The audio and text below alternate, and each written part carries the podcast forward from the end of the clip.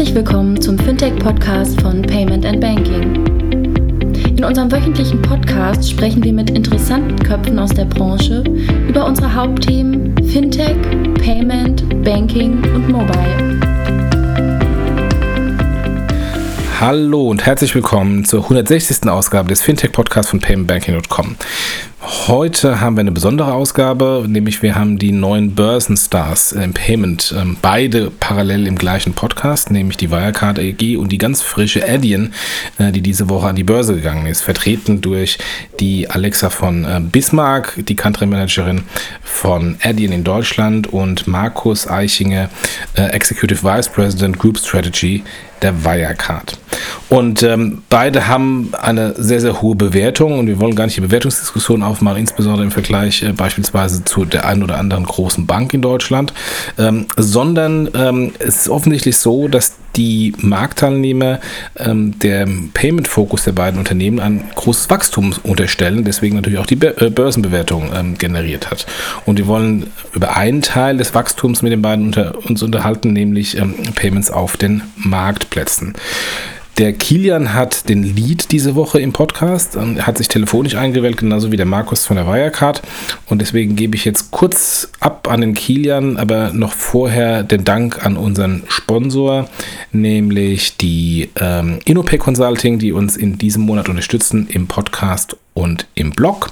Und äh, jetzt übergebe ich das Wort an Kilian, der die weiteren Intros macht. Viel Spaß.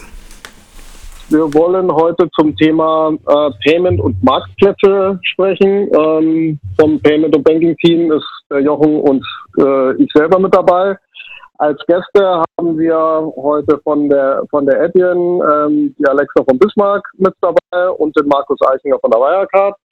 Freut mich immer, wenn wir wenn wir es schaffen, sagen wir mal zwei Marktbegleiter, nennen wir es mal so, zusammen zu einem Thema mit reinzubringen. Ist ja oft immer nicht ganz einfach. Deswegen vielen Dank an euch, dass ihr euch da bereit erklärt habt. Wollt ihr anfangen, mal ein, zwei Sätze zu euch zu sagen? Kurze Vorstellung, vielleicht Ladies First. Alexa, fang du einfach mal an. Klar, ähm, genau. Also ich bin Alexa, ich bin seit fünf Jahren bei Adyen in Deutschland, bin jetzt Country Manager und kümmere mich hier mit dem deutschen Team um die Expansion, vornehmlich von deutschen Kunden, aber auch internationalen, also je nachdem, wer sich da so ergibt. Alexa, gleich mal eine Frage, weil du sagst Adyen. Äh, ich höre hunderttausend verschiedene Aussprachen von euch. Wie ist die offizielle Aussprache? Adyen, Adyen oder wie nennt ihr euch genau? Adyen? Äh, das variiert sogar bei uns in den Büros. Also die Amis sagen immer Adyen und wir sagen Adyen. Okay. Also Europa sagt Adyen. Okay, gut, danke. Das ist mal geklärt. schon, schon mal was gelernt. Ja, Markus, willst du, willst du weitermachen? Ja, ja, gerne. Also ich bin Markus, bin Executive Vice President für Group Strategy bei der Wirecard AG und bin jetzt tatsächlich so vier Jahre bei der Wirecard dabei, hatte vorher Rollen im Produktmanagement, in der Produktentwicklung inne, dann für die Produktstrategie und kümmere mich jetzt um den globalen äh, Rollout, die globale Strategie unserer Produkte. Okay, alles klar. Ja, Alexa, ähm, Thema Marktplätze. Ähm, die schießen ja gefühlt, ja, sagen wir mal, über die letzten paar Jahre immer mehr aus dem Boden. Marktplatz und Marktplatz ähnliche Modelle. Ähm, wie wichtig ist das Thema für euch? Ist das ein Randthema oder sagt ihr, dass das inzwischen schon eine gewisse Größe erreicht oder das ist sehr relevant, sodass ihr euch da auch verstärkt darauf konzentrieren könnt oder konzentrieren wollt? Also Marktplätze waren für uns immer schon wichtig. Wir haben tatsächlich auch schon von Anfang an mit Marktplätzen wie Viagogo, also Marktplatz für Ticketverkäufe, zusammengearbeitet. Und ich glaube, das, was sich verändert hat in den letzten Jahren, ist eher die äußere Wahrnehmung, weil ähm, in Deutschland unter PSD 1 die Definition eigentlich auch relativ klar war, aber das jetzt mit PSD 2 stärker reguliert wirkt oder stärker umgesetzt wird von den Regulatoren und deshalb die Händler sich viel mehr damit beschäftigen. Das heißt, für unsere Händler ist es definitiv wichtiger geworden und es wird viel mehr darüber gesprochen. Also wir haben zum Teil das Gefühl, dass es eher so ein Buzzword ist, was sich jeder mal anschaut. Ähm, und, aber wir haben natürlich auch viele große internationale Marktplätze, mit denen wir arbeiten weltweit. Und ähm, das ist definitiv ein großes Thema für uns. Also für, für alle Payment-Anbieter, würde ich denken. Ja. Vermutlich kannst du das unterstreichen, oder Markus? Oder gibt es da von eurer Seite eine, eine andere Sicht auf das Thema? Ja, natürlich. Also wenn man, wenn man sich jetzt auch allein schon die Zahlen anschaut, 1400 Milliarden äh, Volumen äh, letztes Jahr. Das sind natürlich jetzt schon gigantische Summen, die über Marktplätze umgesetzt werden. Und ich glaube auch, dass wir hier tendenziell eher erst am Anfang einer Entwicklung sind, die äh, völlig richtig, glaube ich, durch Regulierung getrieben wird, die aber auch einfach durch eine Veränderung des Konsumverhaltens weitestgehend getrieben wird. Ähm, da sind jetzt auch Beispiele in China einfach mal zu nennen, wo wir wahrscheinlich später nochmal im Detail darauf eingehen, die einfach unfassbar erfolgreich sind mit diesem Modell. Ja. Wie würdest du denn das Thema, äh, Markus, das Thema Marktplatz so ein bisschen abgrenzen? Ab wann ist es denn Marktplatz oder geht das Thema nicht doch noch sogar noch ein Stück weiter als wie, sagen wir mal, der klassische Ebay-Klon, der halt, sagen wir mal, Käufer und Seller zusammenbringt da werden ein paar Waren verkauft. Ticket ist ja gerade genannt, aber das Gefühl ist ja, dass das Ding viel, viel breiter geht. Äh, wie weit würdest du es ziehen? Ja, also im, vom, vom, vom eigentlichen Bezahlen ähm, ist es tatsächlich gar kein so ein Riesenunterschied. Ähm, äh, wenn man jetzt auf die tatsächliche, auf die tatsächliche Marktplatzseite geht, also die Dienstleistung, die originäre Kernleistung eines Marktplatzes, dann würde ich das immer so ein bisschen definieren, dass es eigentlich ein Reichweitengenerator ist.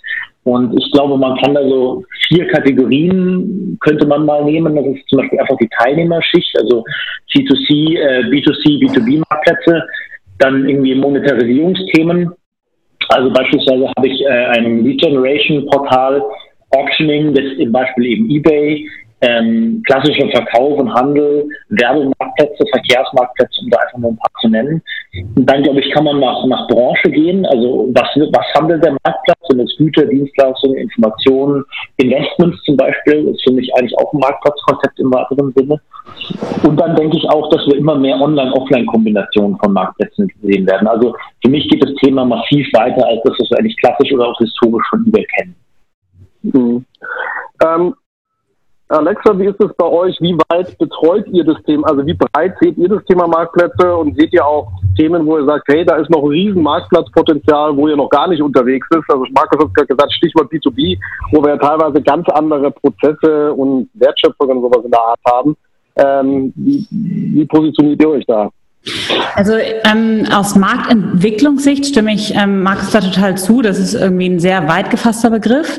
Für uns ähm, also wir können es relativ gut unterscheiden, weil es aus Payment-Sicht natürlich klar definiert ist. Das heißt, am Ende ähm, haben wir eine Plattform, die sowohl für Marktplätze funktioniert, da ist dann die Settlement-Seite natürlich etwas anders ähm, und wir nehmen die Marktplätze aus dem Geldfluss raus. Aber äh, grundsätzlich ist es ja, definieren wir alles als Händler. Das heißt, ähm, entweder wir bieten das Marktplatzmodul an, wenn es sein muss, unter regulatorischen, äh, unter regulatorischer Hinsicht. Oder wir bauen ihn als normalen E-Commerce-Marsch und da freuen wir uns natürlich auf beiden Seiten über dieses riesige Potenzial des Marktes. Was sind denn, da würde ich vielleicht sogar noch ergänzen, ähm, weil das ist ein ganz interessanter Aspekt, glaube ich, der, der recht relevant ist, äh, was Alexa was anspricht, dass tatsächlich natürlich ein Händler, der auf einem Marktplatz sich wiederfindet, eigentlich auch in der Regel so einen Shop zum Beispiel hat. Und ähm, jetzt gerade natürlich für uns Payment-Dienstleister eigentlich äh, schon Pflicht ist, dass man das natürlich dann aus einer Hand bedienen kann. Also ich glaube, das ist ein ziemlich wichtiger Aspekt. Ja. Was sind denn die Besonderheiten vom Payment Handling ähm, eines Marktplatzes? Ähm, ist es dann Split Payments, dass jetzt äh, beispielsweise der Händler, der auf dem Marktplatz irgendwie ähm, 95 Prozent oder 80 Prozent, je nachdem wie da die äh, Gebühren sind, ähm, ausgezahlt bekommt und der, und der Rest bekommt der Marktplatz? Ist es das Compliance-Thema? Ähm, oder, oder äh, was, wie differenziert sich das Marktplatz-Payment denn jetzt von einem normalen Autorisierungssettlement? Also aus unserer Sicht ähm, ist das relativ klar definiert. Die, ähm, aus Compliance-Sicht gibt es einige Punkte, die beachtet werden müssen. Das erste ist, dass der Händler nicht im Geldfluss sein darf, wenn er keine Lizenz hat. Und ähm, das also spielt in die Richtung, äh, die Gelder sollen für alle Verkäufer sicher sein, die auf der Plattform verkaufen. Und ähm, der zweite Punkt ist das Thema Geldwäsche, ähm, das vermieden werden soll. Das heißt, jeder Verkäufer muss registriert sein. Und wir sehen Marktplatzzahlungen eigentlich als Erweiterung unseres Produktes auf der Settlement-Seite, dass wir sagen, wir übernehmen genau diese Punkte. Es muss also der Kunde bekannt sein, also einen Know Your Customer Prozess durchlaufen und er soll aus dem Geldfluss genommen werden. Das heißt, es gibt ein Split Payment. Und äh, um das skalierbar zu machen, lagern viele Marktplätze das aus. Aber ansonsten ist es nicht anders als jeder andere E-Commerce-Shop E-Commerce-Shop auch. Ja. Und Markus, gibt es denn da ja. äh, aus eurer Sicht unterschiedliche, unterschiedliches Handling von den Zahlmethoden? Also gibt es Zahlmethoden, die für, für einen Marktplatz besser ähm, äh, orientiert sind, also beispielsweise Kreditkarte, ähm, und für einen Marktplatz schlechter, also Online-Überweisungen, oder ist es vollkommen egal? Also ich glaube, das ist eigentlich, ähm, das ist eigentlich egal, wobei wir sehen, dass einfach die ganz klassischen Geschichten wie, wie eine Kreditkarte ähm, häufig, häufig schon reicht. Also da reden wir gar nicht von diesen exotischen Bezahlverfahren, die vielleicht in irgendwelchen Nischen benötigt werden, sondern es geht einfach darum, eine, eine solide ähm, Kreditkartenzahlung zu ermöglichen. Und das ist dann meistens jetzt gegenüber dem Marktplatz auch eigentlich schon ausreichend. Ähm, man kann es dann halt ergänzen, äh, wie gesagt, eben durch, durch Split Payment, gemischte Warenkörbe zum Beispiel. Das sind so Must-Haves eigentlich. Ähm, und ansonsten sehen wir das tatsächlich auch genauso, ja, dass man sagt, also das, was ich einem normalen Händler anbiete an Produkten, das kann ich eigentlich auch dem Marktplatz als Multiplikator anbieten. Ähm, und da zählt für uns auch zum Beispiel das Mehrwertservice-Portfolio dazu. Also zum Beispiel Working Capital Management für kleine Händler oder Instant Loans, die man, die man kleinen Händlern geben kann, ist zum Beispiel ein Thema, das wir in Brasilien auf dem Marktplatz sehr erfolgreich ähm, umsetzen. Und das kann man aber natürlich ähm, für Marktplätze und für Einzelhändler gleichermaßen anbieten. Hm. Ich fand es ganz, ganz interessant, was du gerade gesagt hast, Alexa, das Thema, das Thema, sagen wir mal, Compliance im weitesten Sinne ist auch eine, eine Erfahrung, die, die ich so ein bisschen am Markt gemacht habe, ist, dass ein Marktplatzprodukt eigentlich ein sehr starkes Compliance-Produkt ist. Ja, das heißt, die Anforderung ist gar nicht so stark, sagen wir mal, auf der Payment, Payment Processing-Seite. Also wir reden da nicht, wie Markus gesagt hat, von exotischen Zahlarten oder, sorry, oder von komplexen Payment-Prozessen, sondern eigentlich ähm, kümmert man sich darum, dass man, wenn man mal die, die, den Operator der Plattform oder den Plattformbetreiber dieses ganze Thema abnimmt, Regulatorik abnimmt und die Compliance sehr Convenience, Convenience hat. Das heißt, wenn ich das zusammenfassen würde, heißt das, wenn man den Onboarding-Prozess im Griff hat, dann kann man auch ein gutes Marktplatzprodukt machen. Würdest du dem Satz zustimmen? Dem würde ich ähm, absolut zustimmen, ehrlich gesagt. Also ich glaube, das ist eine der größeren Herausforderungen, weil jedes Land dann doch ein bisschen unterschiedlich ist. Also wir hatten zum Beispiel mussten wir erstmal lernen, also vor einiger Zeit nun schon, aber dass in äh, England gibt es einen Handels- oder eine Business Registration und in Deutschland gibt es den Gewerbeschein und den Handelsregisterauszug. Und das sind dann doch wieder so lokale Themen, die man eben nicht alle mit einer Lösung abdecken kann. Und deshalb ist dann doch jedes Land ein bisschen unterschiedlich. Und darum haben wir durchaus die Erfahrung gemacht, dass Skalierbarkeit ähm, mit einer gut ausgelagerten, ähm, mit einem, gut, einem Anbieter, der das sich darauf spezialisiert hat, ähm, sehr helfen kann. Ja. Ähm, jetzt hast du gerade auch Aus Ausland gesagt. Die, die, die Frage, die man dann, glaube ich, immer hat bei diesem Marktplatzthema, wie international ist das Geschäft? Ja? Also wie, sagen wir mal, auch wie global. Wie siehst du das, wie siehst du das, Markus? Ist es ein, gibt es diese globalen Marktplatzansätze? Also wenn wir jetzt vielleicht mal von ein, zwei von den ganz großen, die zwar immer als Beispiel angeführt werden, die aber wahrscheinlich jetzt nicht total repräsentativ sind, ist es ein globales Geschäft? Ist es ein lokales Geschäft oder ist es irgendeine Mischform? Ne? Ja, also ich würde sagen, es ist ein, ein regionales ähm, bis globales Geschäft. Ähm, ich würde zum Beispiel hier so fünf Kernregionen sagen, zum Beispiel Nordamerika, Lateinamerika, Europa, ähm, Asien und dann kann man es vielleicht noch mal ein bisschen unterteilen. Und da, glaube ich, findet man dann schon Marktplätze, die da mehrere Länder ähm, überspannen. Also Beispiel jetzt in, in, in Europa natürlich, äh, ist das ganz offensichtlich. Ähm, wirklich echte globale Marktplätze, also die von, äh, von China bis nach Nordamerika gehen, das ist tatsächlich eher die Ausnahme. Also insofern ist eigentlich hier die Strategie, glaube ich, eine globale Plattform anzubieten, die die Kernfunktionalität überall bereitstellt und dann aber lokal sowohl jetzt auf Markterfordernisse einzugehen, was die Produkte angeht. Das könnten zum Beispiel eben die schon angesprochenen Loans sein für Händler oder dann auch, ähm, was Alexa meinte, eben die, die lokalen KYC-Anforderungen halt entsprechend äh, zu berücksichtigen. Das ist, glaube ich, die richtige Strategie.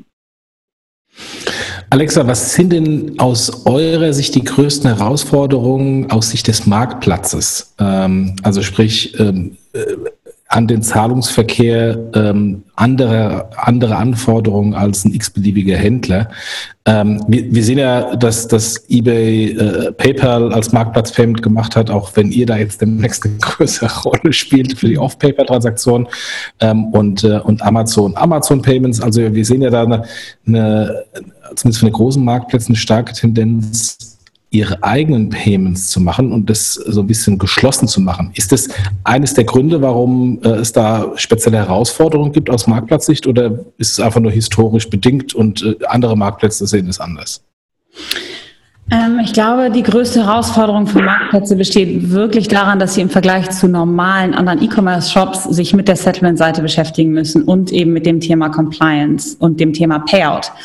Ähm, das heißt, das Thema Compliance, will ich eine eigene Lizenz, ja oder nein? Dann das Thema, ähm, wenn nicht, wie mache ich den KYC-Prozess? Äh, welche Optionen für Auszahlungen habe ich international und wie mache ich skalierbar? Also ich denke, ähm, der Gedanke, dass alles über eine Plattform abwickeln zu wollen, zu wollen, ist total nachvollziehbar und deshalb ist es eine etwas größere Herausforderung als für den normalen E-Commerce-Shop, der sich eigentlich um die Pay-in-Seite kümmert und ansonsten auf die Skalierung seines Produktes. Und äh, das ist hier durch die vielen verschiedenen Verkäufer auf der Plattform einfach komplizierter. Vielleicht ich hätte noch einen Kommentar zu dem Thema geschlossenes System, was du angesprochen hast. Ähm, ich glaube, hier ist Amazon tatsächlich eigentlich ein bisschen eine Ausnahme, ja, weil die haben natürlich das Marktplatzprodukt, aber die haben auch auf der D2C-Seite, also auf der Konsumentenseite eigentlich die Reichweite. Und das ist natürlich erforderlich, wenn du am Ende des Tages ein geschlossenes System bauen willst. Ich glaube deswegen, unter dem Aspekt ist die Strategie von Amazon auch gut nachvollziehbar. Aber ich halte sie eigentlich im, im generellen Marktplatzbereich eher für die Ausnahme. Aber jetzt seid ihr beide, also Wirecard als auch Adyen, ähm, äh, sehr stark fokussiert auch auf Marktplätze. Ähm, äh, habt ihr irgendwas da besser gemacht als die anderen PSPs? Ähm, wart, habt ihr den, den, Trend der Marktplätze einfach früher gesehen? Äh, vielleicht am besten, am besten mit dir anfangen, Markus. Also ähm, ich würde sogar so weit gehen, dass ähm, ich hier fast äh, Adyen den Vorzug lasse, äh, zumindest was die Vermarktungsseite angeht und die Ansprache von Marktplätzen. Ähm, ich glaube, wir haben das Thema ähm, allerdings genauso auch äh, seit längerem identifiziert. Tatsächlich, da es ja eigentlich nie so der Riesenunterschied war, und es wird erst jetzt sich äh, eben ändern mit, mit der Regulierung, ähm, haben wir das nie so als wirklich speziellen Businessbereich bei uns gehabt. Das wird sich sicherlich ändern. Also wir werden auch sicherlich in viel, viel stärkeren Fokus jetzt wieder auf Marktplätze dediziert auch setzen, weil wir gesehen haben, dass die Ansprache durchaus ähm, auch ein bisschen anders funktionieren muss bei Marktplätzen, weil genau eben diese Themen äh, Regulierung, Settlement etc. ja mit diesem Kundenmarktplatz in Anführungszeichen ähm, zu klären sind. Und Alexa hat einfach das Glück gehabt, dass ihr, dass ihr so ein bisschen als späterer Starter äh, den Trend erkannt habt und euch draufgesetzt habt? Oder äh, was war der Grund, warum ihr diesen, diesen Marktplatzfokus hattet? Ähm, ich würde gar nicht sagen, dass wir einen Marktplatzfokus haben. Ich glaube, wir haben einfach einen Single-Plattform-Fokus, bei dem wir sagen, wir wollen alles über unsere Plattform abwickeln. Aber ihr seid erfolgreich groß bei den Marktplätzen. Das total. Nee, das stimmt, das stimmt total. Aber das ist, ähm, wir arbeiten, das ist vielleicht jetzt ein bisschen, also als Hintergrund, wir arbeiten mit ähm, nach so gewissen Regeln intern und sagen immer, wir bauen das, was unsere Kunden wollen und brauchen. Und ich glaube, das ist wirklich historisch gewachsen, dass wir Kunden hatten, die danach gefragt haben, äh, die das Produkt brauchten und dann haben wir es gebaut und haben natürlich auch gesehen, dass es relevant ist und dass es eine viel stärkere Relevanz bekommt mit PSD2. Ähm, aber das war wirklich kundengetrieben und nicht so sehr, dass wir einfach irgendwelche Annahmen getroffen haben, sondern wir haben das mit Kunden zusammen entwickelt und ähm, die sind immer noch auf der Plattform und jetzt haben wir das Produkt so erweitert, dass es eben für verschiedene Regionen und verschiedene Händlertypen im Marktplatzbereich ähm, passt. Und okay. Jetzt, genau, das ist jetzt hast du gerade gemeint, die, jetzt hast du gerade gemeint, das Thema PSD2 hat, hat dazu geführt, dass die Relevanz deutlich größer ist. Ja? Ähm, vielleicht für die, für die Hörer, die da noch nicht so weit drin sind, kannst du es ein bisschen genauer erklären, wie hat die PSD2 im Prinzip ja eigentlich euch beiden, zumindest mal im europäischen Markt, also so würde ich es interpretieren, geholfen oder wird helfen, das gibt es jetzt auch noch nicht so lange, dass man hier ein, ein Produkt an den Markt bringt. Weil es A, davor natürlich immer noch Grauzonen gab, wo welche unreguliert trotzdem das gemacht haben, wobei man eigentlich eine Regulatorik gebraucht hätte und da die PSD jetzt reingrätscht. Kannst du gucken, was hat die PSD2 reguliert, dass man jetzt sagen muss, hier, ähm, jetzt, jetzt gehst du lieber mit einem Provider, der reguliert ist, als wie dass du versuchst, selber rumzuwurschteln. Klar, also es gab eben vorab PSD1 und das war in Deutschland, hat das auch relativ genau schon definiert, wie Marktplätze arbeiten sollen, aber es wurde nie so richtig verfolgt. Also so hat man das Gefühl, es wurde nie so richtig mit Druck umgesetzt. Und PSD2 ist der, der Versuch, die Regularien in Europa zu harmonisieren. Und so ist es ein relativ gleich, oder es ist einfach jetzt ein gleicher Standard über Europa, den alle Länder umsetzen müssen. Und es ist weniger gibt es Lücken oder Interpretationsspielraum. Und äh, das ist für Marktplätze in Kraft getreten im Januar diesen Jahres. Und deshalb äh, fingen Händler dann auf einmal an, sich damit zu beschäftigen, weil klar war, dass es die, diese Lücken oder diese Grauzonen nicht mehr gibt. Und ähm, aus unserer Sicht war das, oder aus, was wir von den Händlern gehört haben, war das im ersten Schritt ähm, eher eine Sache, die etwas mühsam ist. Und eigentlich hatte keiner Lust, sich damit zu beschäftigen. Aber wir haben das Gefühl, dass es jetzt auch viel Raum für Innovation gegeben hat und insgesamt die Standardisierung doch auch die Sicherheit für Käufer, Verkäufer und auch die Marktplätze erhöht. Also wir finden es, sehen es eigentlich sehr positiv. Ist das auch euer Gefühl, Markus? Kamen die, sind die Anfragen hochgegangen jetzt durch das Thema PSD2 oder sagt ihr einfach, die Anfragen sind so oder so da, der Marktplatzbusiness wächst eh. Ähm, ob jetzt da die PSD2 dabei ist oder nicht, macht eigentlich keinen großen Unterschied. Ja, also ich, ich kann jetzt nicht sagen, ob die hochgegangen äh, sind im Vergleich zur PSD2 nicht gegeben, ähm, weil das Wachstum einfach womöglich äh, diesen Effekt überlagert. Äh, allerdings ist es schon so, dass sich, glaube ich, die Qualität der Anfragen geändert hat. Also ähm, es stehen halt andere Themen im Fokus und ähm, jetzt ist es ja so, dass äh, eine Firma wie Adyen und auch Wirecard diese, diese, diese Themen ja immer schon erfüllen konnte eigentlich. Ähm, die werden jetzt so ein bisschen zu einem USP, was natürlich von der vertrieblichen Aspekt ganz nett ist. Mhm. Jetzt, äh, jetzt reden wir ja logischerweise recht viel über eure beiden, eure beiden Lösungen. Was ich interessant finde, auch von der Marktbeobachtung her, dass wenn man mal Payment Provider, die eher aus dem POS-Bereich kommen oder die da sehr groß sind oder aus dem Online-Bereich ja später eingetreten sind, gefühlt in diesem Bereich, wer ist ein potenzieller Anbieter für Marktplatzanforderungen, gar nicht so richtig präsent sind oder da nie auftauchen. Ne? Also vielleicht auch in deine Richtung, Markus, liegt es vielleicht daran, dass Marktplatz ein Online-Thema ist und äh, Adyen und Wirecard eher in der Online-Welt äh, beheimatet sind, also in der Offline-Welt. Ich weiß, ihr macht auch Offline was, aber ihr kommt, glaube ich, eher aus dieser Welt. Oder ist es so, dass in dieser Offline-Welt das Thema Marktplatz nicht so groß relevant ist? Woran glaubst du? Oder ist es ein Innovationsthema und man nimmt den eher älteren Playern das Thema Innovation nicht so ganz ab? Also ich glaube, historisch ist es tatsächlich eigentlich eher ein Online-Thema, wenn man jetzt mal sieht. Ich glaube, dass sich das allerdings verlagert. Also ich glaube, ich, ich, ich sehe es durchaus, dass also Ansätze, wie wir sie jetzt mit Alipay zum Beispiel sehen, vor allem auch in China, dass die sich potenziell in Richtung Marktplatz entwickeln. Es gab ja auch schon mal kleinere Startups, die so ein bisschen offline in dem Marktplatzfeld äh, agiert haben, aber da ist ja die Umsetzung ungleich komplexer. Deswegen ja, ich glaube, das ist schon erstmal primär ein Online-Thema. Aber die Fragen, die dir der Online-Händler heute stellt äh, zum Thema Omnichannel, zum Thema Mehrwertservices, die stellt dir auch, wenn er bei einem Marktplatz ist. Ja. Alexa, habt ihr aus, dem, aus der klassischen Offline-Welt auch, also mich würde interessieren, habt ihr da Anfragen von jemandem, den man eher in der Offline-Welt beheimaten würde und wie schauen die denn da aus? Hast, hast, habt ihr da sowas? Ja, tatsächlich haben wir Anfragen da und ich würde auch Markus zustimmen. Also ich glaube, das ist ein Thema, was noch wachsen wird.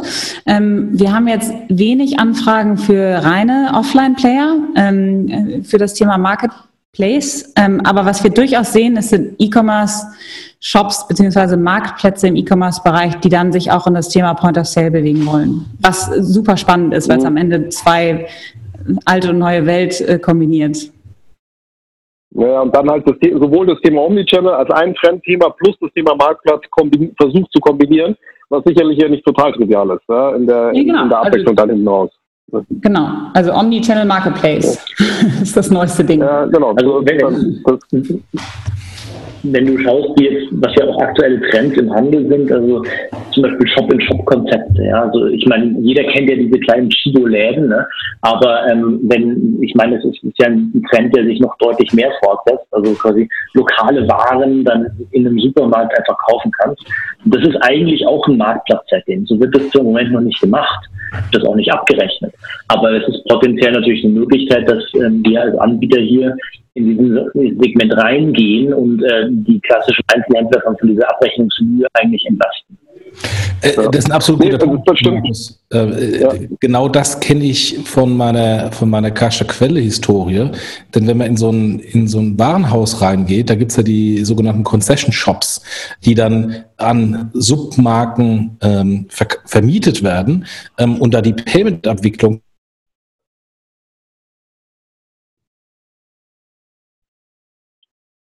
Jochen? Ja.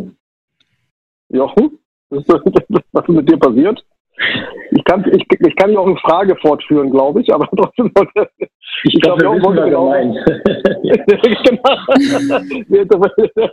Wer mag auf die halbe Frage antworten? ähm, Mach mal erstmal fertig, nicht, dass noch eine Überraschung kommt. Genau. Nee, ich glaube, was ich so ein bisschen sagen wollte, ist ja, die ja durchaus im momentan nicht nicht durch Wachstum strotzenden, sagen wir mal, Offline-Händler wie eine Karstadt, wie eine Kaufhof sind ja mehr, mehr und mehr dazu übergegangen zu sagen, ich bin gar nicht mehr der klassische Verkäufer dieser Vollsortimenter, sondern ich stelle eigentlich Fläche zur Verfügung, die meistens an guten Lagen ist. Sehr vergleichbar mit einem Online-Shop, einem Online-Marketplace, der ja auch davon lebt, dass er Traffic hat. Ja? Ähm, und der das ja als großen Teil seiner Wertschöpfung sieht, dass er sagt, hier gibt es ganz viele kleine Händler, ich bringe euch Traffic. Ein ähnliches Konzept macht ja ein Cash oder versucht ein Cash dann auch. Das heißt, ich lebe nicht mehr davon, dass ich Waren verkaufe, sondern ich lebe davon, dass jemand anders da rein verkauft. Damit ist das ein Offline-Marktplatz. Das wollte ich, glaube ich, sagen, oder? Gibt es da solche Anfragen? Kriegt ihr solche Dinge auf den Tisch ja, von, von so jemand? Also wir, ich denke, das beginnt erst. Also in den klassischen RFPs sehen wir das jetzt ehrlicherweise noch nicht so stark. Ähm, da ist es eher noch der, der Omnichannel-Ansatz, also im Prinzip E-Commerce, plus POS. Ähm, das ist, ich, ich bin aber fest überzeugt, dass sich das in den nächsten Jahren ändern wird, weil ich meine, auch äh, wir reden immer, Marktplatz ist was online, aber der, der Marktplatz an sich, der existiert ja schon seit tausenden von Jahren. Ne? Ähm, und es hat ja immer schon funktioniert, dieses Prinzip. Und ähm, ich glaube, das werden wir im Einzelhandel ähm, viel stärker als jetzt sehen, dass genau das, was also auch gesagt wurde, eigentlich hier ein Erlebnis-Space zur Verfügung gestellt wird, und ähm, dann eigentlich die Händler oder die Zulieferer mehr oder weniger ihre Waren dort einstellen. Und diese komplizierte Verrechnungslogik ist eigentlich was, was du mit dem Produkt äh, im Marktplatz wunderbar ab abdecken kannst als Payment Provider. Ja. Genau, oh, also du bist wieder da, oder? Ich bin wieder da, ja. Ich, irgendwie, ich bin aus meinem WLAN rausgeflogen, sorry. Wir haben in deiner Abwesenheit, habe ich versucht, die Frage zu komplizieren. Okay. Wird schon geklappt haben. WLAN. Mal gucken, ob das stabiler ist. Äh, aber sorry, Alexa, du wolltest noch was sagen. Sorry. Nee, nee, ich wollte nur sagen, äh, wir sehen es, also wir haben, wie gesagt, jetzt auch noch keine ähm, konkreten Fälle, bei denen äh, Point-of-Sale-Kunden ähm, das Thema Marktplatz umsetzen wollen. Aber was wir schon sehen, ist, dass diese Kunden in Gesprächen immer abfragen, ob wir Marktplätze abwickeln können. Also ich glaube, es gibt da bestimmt viele Ideen, wie das in Zukunft umgesetzt wird. Und das ist ähm, auf jeden Fall ein spannendes Thema. Ja. Um vielleicht in diesem, in diesem Offline-Bereich zu bleiben, habe ich ja einen, in meinem Kopf gibt es immer so ein Beispiel, wo ich, wo ich mir immer überlege, das ist doch eigentlich auch ein Marktplatzkonzept, nur die Klammer ist so ein bisschen anders. Ja? Das heißt, wir haben jetzt halt die Fälle gehabt, Beispiel Karstadt, eine Location, viele Verkäufer, weil Shop in Shop. Ja? Das ist ja eine Umsetzungsmöglichkeit eines Marktplatzes. Eine andere wäre ja, ich habe, sagen wir mal, eine, ein Brand als Klammer, äh, Thema Franchise, und ich habe tausende unterschiedliche Verkäufer, die aber alle extra GmbH sind. Ja? Also Tankstelle als Beispiel, gehört alles irgendeiner persönlichen GmbH, die, was weiß ich, 3000, 4000 Aral-Tankstellen in, äh, in, in Deutschland sind ja eigentlich auch ein marktplatzähnliches Konstrukt. Sind solche Themen, wird jetzt auch in Richtung von, von, von euch, Alexa, auch in diesem Scope drin? Oder würdet ihr sagen, das Thema ist eigentlich anders gelagert, das spielt keine Marktplatzrolle mehr, sondern da sind wir eigentlich im normalen POS-Geschäft? Äh, da sind wir aus unserer Sicht im normalen POS-Geschäft. Ähm, okay, das ist, würde ich, da, da von, von, weil gerade wenn du jetzt auch den, den Olpo-Bereich ansprichst, ähm, das ist schon so speziell, weil du hast natürlich hier eine Unterscheid Unterscheidung, ob du jetzt Sprit verkaufst oder ob du Zigaretten verkaufst. Ähm, einmal macht der Pächter, einmal macht die, äh, ist es ein Kommissionsgeschäft. Also das ist so komplex und so individuell, dass ich sagen würde, hier sind wir eigentlich sogar fast in der, in der Individualentwicklung von Payment-Lösungen, äh, definitiv nicht mehr im Standard-Marktplatzprodukt. Ja. Gut, also das heißt, irgendwann muss man dann doch mal eine Grenze ziehen und sagen, das ist jetzt nicht mehr Standard-Marktplatzprodukt, sondern eigentlich äh, verschwimmt da und die Dinger sind meistens auch von der, von der, von der Projektgröße so groß, dass man eh sehr genau hinschauen muss, wie bietet man an, was bietet man an und äh, ja. Das. Ähm, zurück zu der Payment-Frage. Eine Frage, die sich, finde ich, immer so ein bisschen aufdrängt. Markus, du hast vorher gesagt, die Payment-Methoden per se sind jetzt nicht total wichtig. Also man braucht da keine 20 Payment-Methoden, sondern eher auf der Standardebene unterwegs. Ein Thema, was ja immer so ein bisschen da mitschwingt, ist das Thema, ist das Thema PayPal. Ne? Das heißt, PayPal als Zahlart ist natürlich vor allem im deutschsprachigen Raum weit verbreitet, ist aber so ein bisschen, wenn man es mit den anderen Zahlarten vergleicht, sowohl, sagen wir mal, Chance und Risiko, beziehungsweise versucht, versucht man da ja auch mit reinzugehen. Wie geht ihr mit dem Thema PayPal um? Wie, wie, wie würdet ihr das betrachten in der ganzen Geschichte? Also PayPal ist ein Thema, das äh, immer, immer die Diskussion natürlich äh, hat, äh, auch bei normalen Händlern, dass du eigentlich in einem Collecting natürlich, also im, im, im gemeinsamen Settlement anbieten willst und der Markt ist dieses Problem etwas dringlicher, weil es ansonsten einfach extrem komplex wird. Ähm, deswegen ähm, nehmen dann vielleicht viele Marktplätze halt auch kein PayPal oder nehmen eben nur PayPal, wenn sie etwas kleiner sind. Mhm. Wie, wie, macht ihr das, Alexa? Oder wie, wie, geht ihr mit diesem, sagen wir mal, eigentlichen Konflikt dort um? Ja, so, ihr habt ja erstmal live selber im eBay-Kontext. Ja, da ist es ja äh, eine Art Parallelbetrieb oder eine Art, es ist ja eine nach meinem Verständnis ein Parallelbetrieb. Und es wird ja in anderen Marktplätzen genauso geben. Genau, also ich glaube, was wichtig ist bei dem Thema, und ich würde auch sogar sagen, dass, dass es schon lokale Bezahlmethoden für Marktplätze wichtig sind, also je nachdem, was das Vertical ist, ähm, dass der Payment, also dass der Mix stimmt. Und ich glaube, da weiß jeder Händler ähm, selber, was für ihn wichtig ist und kann ja separat diese, äh, das Thema behandeln. Ähm, eBay ist, glaube ich, ein gutes Beispiel dafür. Ähm, genau, aber das sehen wir eigentlich nicht so sehr als Problem, sondern vielmehr als Chance, dass wir viele Bezahlmethoden über Markt, Marktplatz, über Market Pay anbieten können. Und bei einigen, da sind wir dann eben limitiert durch den anderen Anbieter. Und dann muss, muss mhm. der Kunde das sozusagen selber direkt lösen. Ich wüsste jetzt gar nicht, wie lokal sind die Zahlmethoden bei eBay. Also ich kann also aus, aus, aus deutscher Sicht, das war der Grund, warum ich eBay hernehme, sehe ich da ja eigentlich nur PayPal. Ich weiß nicht, wie weit gehen die da rein. Weißt du das aus dem, aus dem Kopf? Kannst du das sagen? Äh, ehrlicherweise weiß ich das nicht. Lastschrift, also PayPal Deutschland hat Lastschrift und urdeutsches Zahlverfahren. Mittlerweile europäisch, aber es ist ja. ein rein deutsches Zahlverfahren. Ja, aber dann hört es auch schon auf. Gell? Also da haben sie halt jetzt ein, ein lokales, da würde ich jetzt mal Lastschrift betrachten, aber dann sind die in Deutschland bei drei Zahlverfahren. Ja, PayPal, Kreditkarte, Lastschrift, oder? Genau, mehr gibt es glaube ich auch nicht, ja.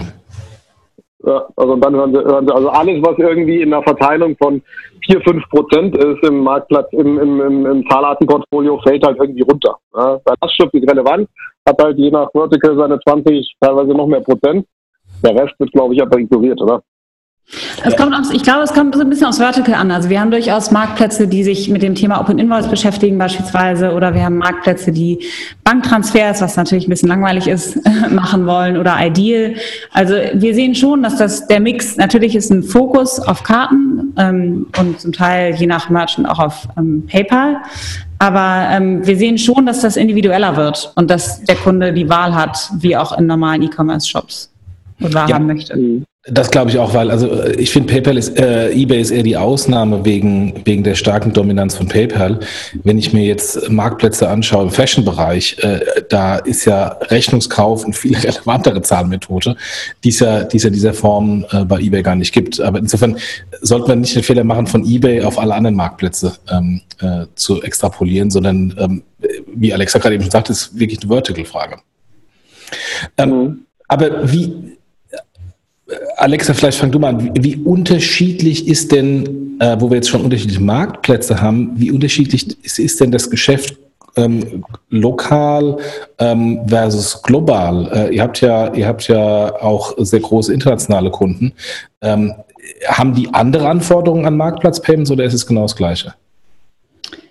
Ähm, also ich glaube, den, der Unterschied zwischen den lokalen und den internationalen Kunden ist gar nicht so groß, weil am Ende die großen internationalen Kunden jedes Land einzeln anschauen, um zu gucken, wie sie da lokal arbeiten können.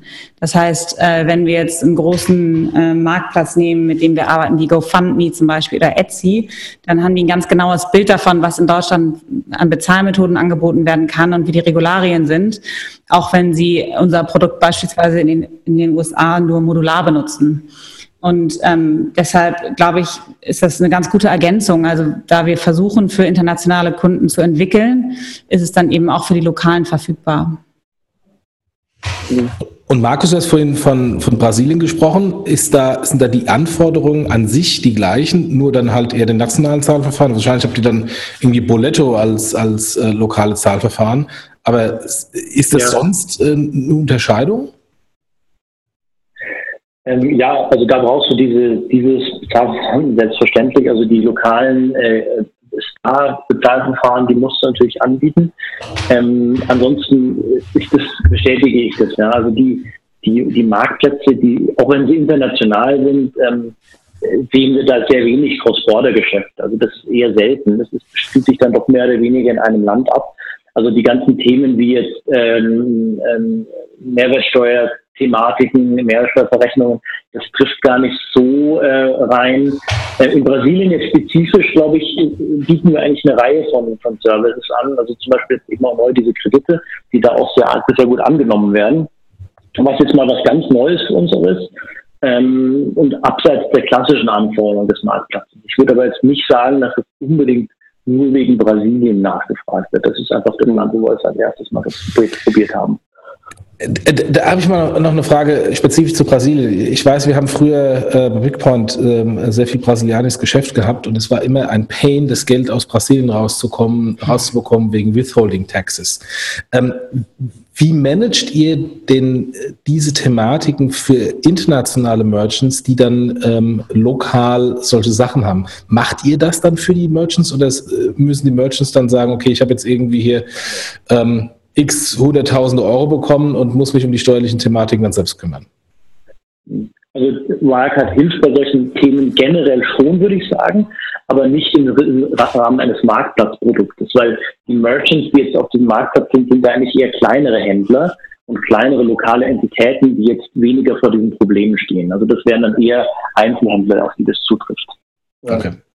Was ich, was ich interessant fand von deiner Aussage gerade, und das ist vielleicht jetzt auch nicht 100% Marktplatzthema, sondern eher ein regionales Thema, als du gesagt hast, ähm, wir bringen für die Brasilianer oder für die brasilianischen Verkäufer, den kleinen brasilianischen Händler, Produkte, die so schon in Richtung Bank gehen. Also du hast jetzt Loans gesprochen und so weiter.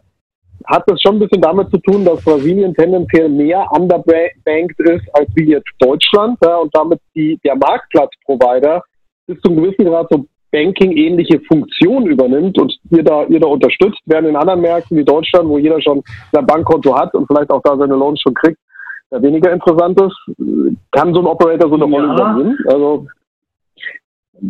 ob jetzt Unbanked versus Banked, ich weiß es nicht. Ich könnte mir durchaus schon vorstellen, dass der Händler an sich, der kleine Händler dort, ähm, weniger banked ist, in Anführungszeichen, als jetzt ein deutscher SMI. Ähm, und dann ist da zum Beispiel in Brasilien äh, also vier, vier Bereiche eigentlich. Und man sagt also Receive Payments, das ist also alles klassisches Marktplatzgeschäft durch. Ähm, Make Payments, also auch, dass man selber als Händler dann bezahlen kann über diese Plattformen ähm, äh, gefinanced, das heißt also ähm, eben die Loans, die ich schon angesprochen habe, und auch ähm, Managed Financials, also ein bisschen seine, seine eigenen Geschäfte managen über diese Plattform. Also wir sehen schon, dass, dass ein Marktplatz ähm, die Rolle ja so ein bisschen des Business Enablers äh, übernehmen kann für kleine Händler. Und da zählt natürlich viel mehr rein als jetzt nur Payment. Mhm.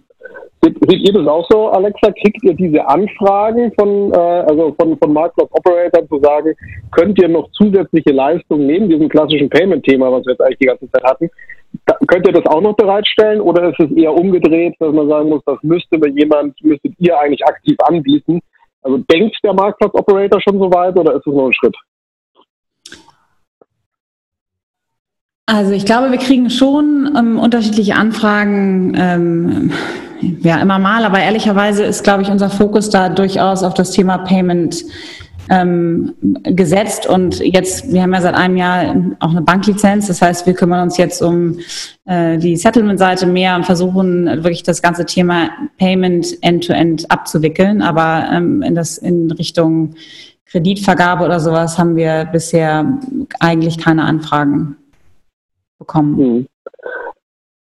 Eine zusätzliche Frage nochmal, ähm, ein bisschen andere Richtung ab wann oder gibt es denn Fälle, wo ihr sagt, okay, jetzt ist so ein Marktplatz so groß oder auch groß genug, dass er so ein Thema am Schluss dann doch wieder selber macht, also im Sinne von Insourcing nach Outsourcing. Seht ihr sowas oder sehen, sehen die meisten Marktplätze das so, dass sie sagen, die ganze Komplexität, vor allem Compliance und, und so weiter, ist so, das will ich mir gar nicht antun, weil das ist überhaupt nicht mein Geschäft. Wie, wie würdet ihr das bewerten? Also wir haben, wir arbeiten ja mit vielen zusammen, die das vorab selber gemacht haben und es dann ausgelagert haben, was ganz interessant ist, weil sie es natürlich eigentlich können, mhm. aber feststellen, dass es nicht ihr Kernbusiness ist und sie sich eigentlich darauf wieder fokussieren wollen. Das heißt, ähm, ich würde, würde es sogar andersrum sehen und sagen, sogar die, die das mal gemacht haben, sehen irgendwann, ähm, dass die Skalierbarkeit über einen Bezahldienstleister doch besser ist und sie ihr, ihr Kerngeschäft oder ihr Hauptbusinessmodell ähm, besser so voranbringen können.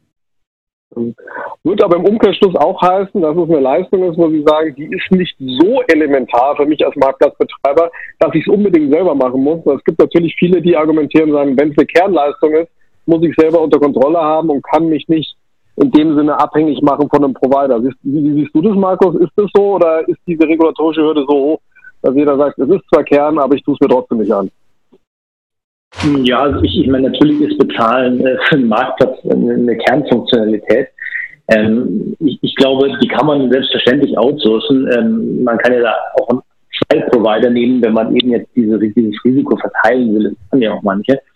Ähm, ich glaube, es ist eher anders. Also ich glaube, die Aufgabe an uns Payment äh, Companies ist ja nicht jetzt hier mal ein Marktplatzprodukt anzubieten und dann zehn Jahre nichts mehr zu tun auf der Innovationsseite. Wir wollen ja auch aktiv dieses Produkt weiterentwickeln. Das heißt, ich glaube eher die Aufgabe zu sagen, welche zusätzlichen Services kann ich dem Marktplatz anbieten, die sein Business verbessern.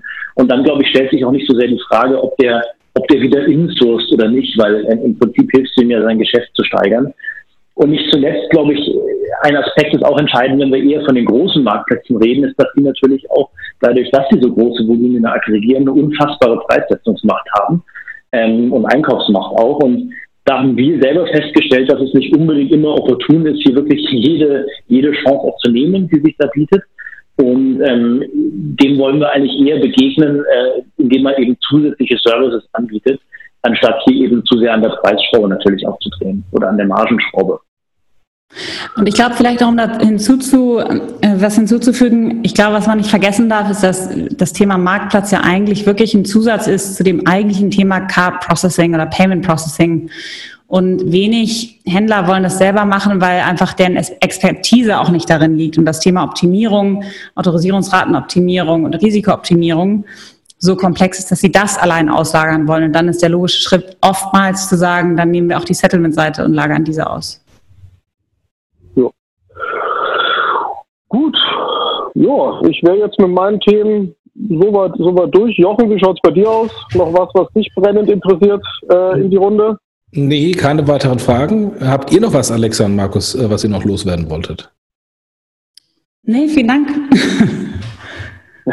ja, ich bedanke mich auch recht herzlich. War ein, war ein gutes Gespräch. Ja, ja, dann hat Spaß gemacht und sind wir gut durchgekommen. Danke euch. Ja. Danke. Okay. Dann Tschüss. Tschüss. Das war der 160. Fintech-Podcast von paymentbanking.com. Vielen Dank nochmal an unsere Gäste und natürlich auch an unseren Sponsor InnoPay Consulting, die uns in diesem Monat im Blog und im Podcast unterstützen. Und wenn ihr das hört, gebt uns gerne 5-Sterne-Bewertung bei iTunes, bei Spotify, bei Soundcloud, wo auch immer ihr äh, den Podcast hört. Da freuen wir uns immer sehr drauf. Und wir freuen uns übrigens auch immer noch über Spenden. Es ist in diesem Jahr meines Wissens noch keine einzige Spende angekommen. Deswegen nochmal der Hinweis, hallo, wir haben eine Spendenmöglichkeit. Geht auf paymentbanking.com, geht in den Artikel rein, da gibt es einen schönen PayPal-Spenden-Button. Ähm, und äh, insofern nutzt das mal, weil auch wir haben neue Technik, wir haben hier ein neues Tool, dass die Leute sich telefonisch einwählen können. Das kostet alles Geld. Und über Spenden würden wir uns sehr freuen. Vielen Dank. Tschüss.